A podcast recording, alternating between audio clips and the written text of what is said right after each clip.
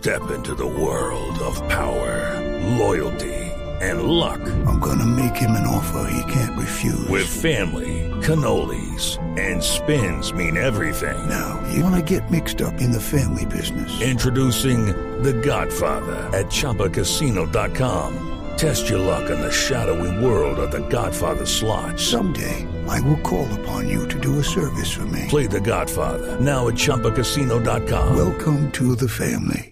No purchase necessary. VGW Group. Void where prohibited by law. 18 plus. Terms and conditions apply. El padre Alberto Linero es periodista y también está en Mañanas Blue. 6 de la mañana, 58 minutos. Muchas veces me ha tocado atender personas que pierden fácilmente el control emocional y han tratado de agredir a otras con las que seguramente tienen conflictos. También tengo que decir que por mi temperamento me, toca hacer fuerza por no perder el control de las emociones ante situaciones que me han llevado a espacios mm, límites.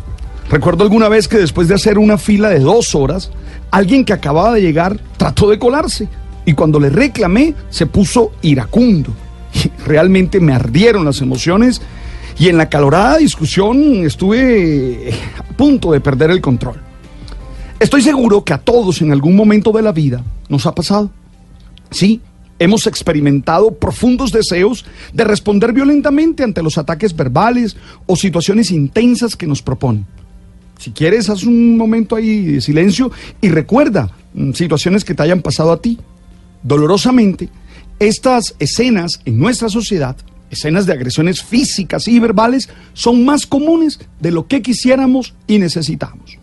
Por eso, me llamó mucho la atención el video en el que el alcalde de Bucaramanga, Rodolfo Hernández, agrede al concejal John Claro. Situación que es injustificable e inaceptable en cualquier ser humano, pero menos en un servidor público. Creo que la agresión grabada en un video que ya se hizo viral y que es fuente de muchos memes y chistes y que merece todo nuestro repudio, nos puede permitir analizar la manera como cada uno de nosotros está manejando sus emociones. Tenemos que ser conscientes que nadie es responsable de nuestras emociones, que no podemos dejar que nadie nos manipule a través de estímulos para sacarnos de casilla y hacernos responder de manera inadecuada. Esto es, nunca podemos terminar diciendo que el otro nos hizo sentir o hacer. Cada uno tiene que saber responder ante esos estímulos con la respuesta más adecuada que nos ayude a solucionar los conflictos, a no generar otros y a realizar nuestros proyectos personales. Esto es lo que se llama en psicología ser proactivo, es decir, tener la capacidad de pausarse ante los estímulos que recibimos y elegir la mejor reacción emocional. Todos tenemos que evitar ser reactivos y ser cada vez más proactivos. Para ello, es necesario crecer en nuestra inteligencia emocional. Esto es, crecer en ser conscientes de nuestras emociones, controlarlas y usarlas en función del mejor desarrollo de nuestro ser.